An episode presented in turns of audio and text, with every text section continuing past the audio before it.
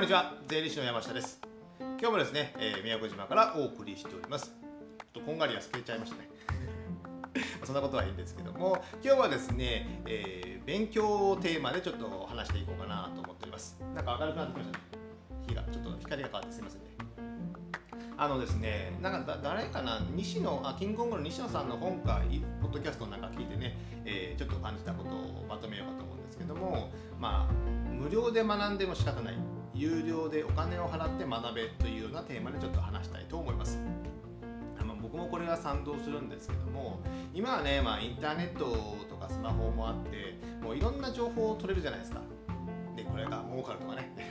でインフルエンサーたちがま無料でねこういったことをやったら儲かるよみたいな感じで配ったりする分もねオファーであるんですけどもやっぱそれもそれなりのやっぱ価値はあるんですよ。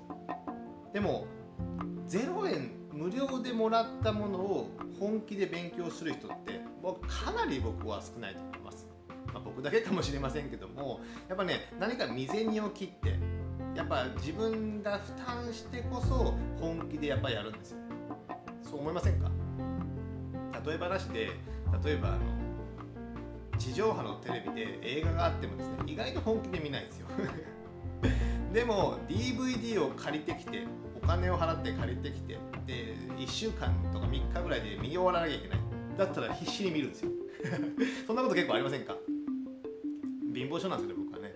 意外とそんなものでですねやっぱお金を払ってとかあと期限があるとかですね。そういったものがあるからやっぱ勉強すると僕は思うんですよね。ですので、えー勉強し本気で勉強するなら金を払えというテーマで今日はお送りして、まあ、僕のねおすすめのステップをちょっと紹介したいと思います。まずはね金を払うとするのであれば、まあ、本を買う、まあ、1冊1000円とか1500円ぐらいじゃないですか。これをもう自分でお金を払って読む。一番ダメなのは知り合いから借りるとかね。あと図書館で借りるとか。もう絶対ダメですよこんななぜかというと図書館で借りた本ってまあ何週間後に返却しなきゃいけないじゃないですか。そしたらあのメモも書けない。線も引けない。折り曲げたりもできない。付箋も貼れないっていうことでやっぱ自分のものじゃないからそういった使い方できないですよね。でもじゃあ一冊の本で勉強するというのであればやっぱメモ書いて自分はこう行動するとかねこういうことがポイントになったとかまああとテキストにまとめてもいいんですけどもそういったやっぱ血肉となるような使い方をしないとやっぱ本から学べないんですよ。僕自身も278歳ぐらいからずっと本読んでもう数千冊は本読んでると思いますけどもやっぱもうそれはマーカー引いたり付箋貼ったり、えー、ドッグイヤーしたりしてからで後からでもパッと見て思い出せるようにしていくとかですね。そういうふうな使い方しないとやっぱ自分のものにならない。そうするためには、まあ、人から借りたり 図書館から借りたりした本ではやっぱり学べない。もう1冊1000円か1500円であればやっぱ払った方がいいんですよね。今ならね、まあ、著者には悪いですけども中古でもあるじゃないですか極端な話ですね。Amazon マーケットプレスやメルカリでもあるからそこでちゃんとお金を払って本を買うっていうのが一番最初のステップかなと僕は思います。続いてですねあとセミナー。セミナーとか、まあ、教材、えーオンラインの教材とかね。あとまあ3ヶ月ぐらいのコンサルとかもありますよね。オンラインサロンとかね。そういったものに参加するっていうのあのセミナーでも、まあ、無料はダメですよ。無料はもう客を集める集客手段の一つなので。ですので、まあ、有料の、まあ、1万から5万とかそれぐらいのセミナーに参加すると、まあ、それなりのコンテンツかなと僕は思います、まあ、高ければいいってわけじゃないんですけどもそれぐらい払わないとやっぱそのねなんで教えなきゃいけないってなるじゃな1000円で教えるっていうのも変な話ですよね。の人がやってきた長年時間をかけて研究してそれをまとめたものを、ま、2時間3時間とかで聞けるっていうのであればやっぱねそれに1万2万払うのは全然惜しくないのかなと。その人の時間を買ってるみたいなもんですからね。時間短縮して僕らは勉強できるんですから。ですので、まあ、1万から5万ぐらいのセミナーを受けてみるっていうのは意外にありかな。と僕は自身はあのセミナーじゃなくてですねあの教材をよく買ってましたね。5000円とか1万ぐらいの、えー音声とかね DVD とか、えーそういったものを買って若い頃20代ぐらいですかね30代の前半とかは結構勉強してました。あとまあ有料セミナーとかねあ有料のコンサルとかね3ヶ月のコンサルとかそういったものもやっていいのかなと。僕自身もあの昨年から2020年の、えーポッドキャストや YouTube これを始めるきっかけっていうのも、まあ、数十万払ってそういったなんか塾みたいなの入ったんですよ。でもねやっぱ数十万払ってるからやっぱ勉強するんですよ。わかります？これが例えば月1000円ですとかね。だったら意外に、本気でやらないんですよ。まあ1000円ならいいかと。3ヶ月ぐらいして解約しようみたいになるんですよね。でも数十万払ったから、まあ、取り返そう。そのお金を取り返そう。学ぼう取ろうという感じでやると、まあ、あんま活用はできなかったんですけどもやっぱその学ぼうというきっかけになったっていうのがやっぱり一番大きいんですよね。それで本気に自分がなれた。それはやっぱ金を払うっていうことがまあ一番いいのかなと僕は思ってるので、まあ、本気でその払い学びたいっていうのであれば、まあ、あのプログラミング教室とかね最近流行ってるじゃないですか。半年で50万とかなんですかね。そういうのにやっぱ行くとやっぱ学ぶじゃないですか。50万ですからね。まあ50万か知らないんですけど。例えば僕はあのまあ、税理士試験を目指してたあ税理士税理士資格を勉強してた時はやっぱり専門学校に通うと、年間授業料が20万プラスアルファぐらいかな。試験代とかがあってですね。ですのでその20万円を払うという行為で本気になるんですよ。で20万払ったのであれば学校が週2回ぐらいだったかな。2回あるとすればもう行かざるを得ないじゃないですか。払ったんですから。で払わずにじゃあ図書、えー、本屋さんで、えー、税理士になる、まあ、勉強の本とかいうのもあるので教材もあるから買って学べばいいですよ。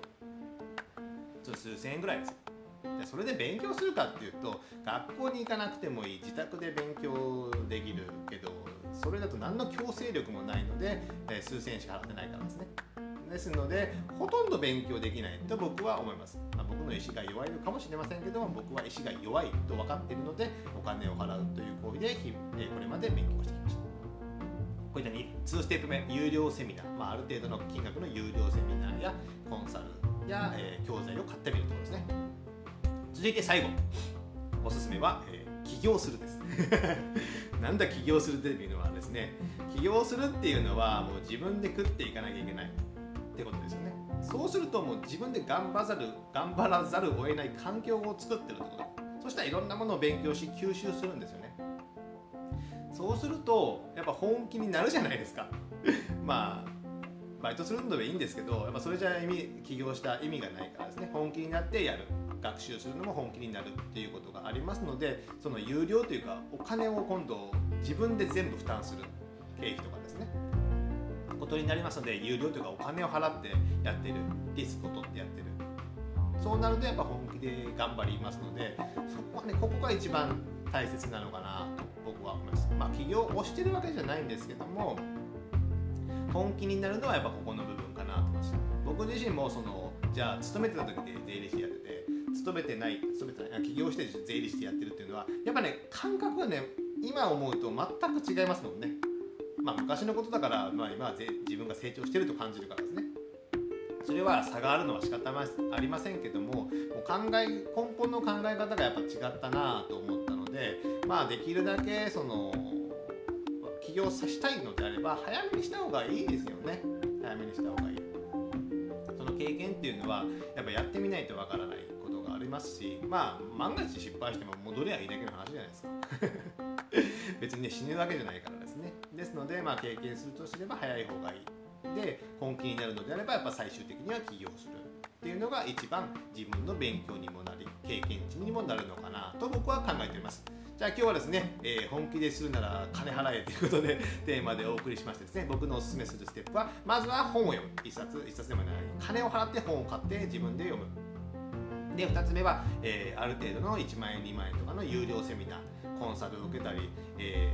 ー、教材を数万円の分を買ってみる。で3つ目が起業する自分でリスクを取って全部やる。っていうことが、えー、本気で学べるステップなのかなと僕は考えています。じゃあ今日はですねこれぐらいにしたいと思います。今からね、えー、空港向かってね えー、帰るんですけどもなかなか寂しいですね。こんだけねまだ天気がいいしこの時期いい季節なのでね、えー、またいたいなと思うんですけどもあの、まあ、ここから余談なんで聞かなくてもいいんですけどもあの今泊まってるホテルとかねやっぱゴールデンウィークとかはねもうこれまではねもういっぱいだったそうなんですよ。満室フル稼働。でさっき昨日からスタッフさんにいろいろ話聞いてたらもうねなんかちょっと最近僕ニュース見てないのであんま分からない。コロナが騒がしくてあのキャンセルは結構続いてるそうなんですよ。キャンセルが。どううかなと。まあそうね。じゃあ東京の人がか、えー、宮古島に来てね万が一のことがあって宮古島って島だからね、えー、極端な話外から何も受け付けなければコロナが広がることがない。発症することがないんですよねでも東京からとか観光地から来た人が持ってくる可能性を考えると、えー、ね東京の人もまあ怖いなというのでねその環境で辞めたキャンセルされた方もいるかもしれませんけどもなかなか辛いよなと思ってですねどんぐらい稼働するかなと思ってるんですけども、まあ、観光業をね僕は支えるということで、えー、先日も言いましたけども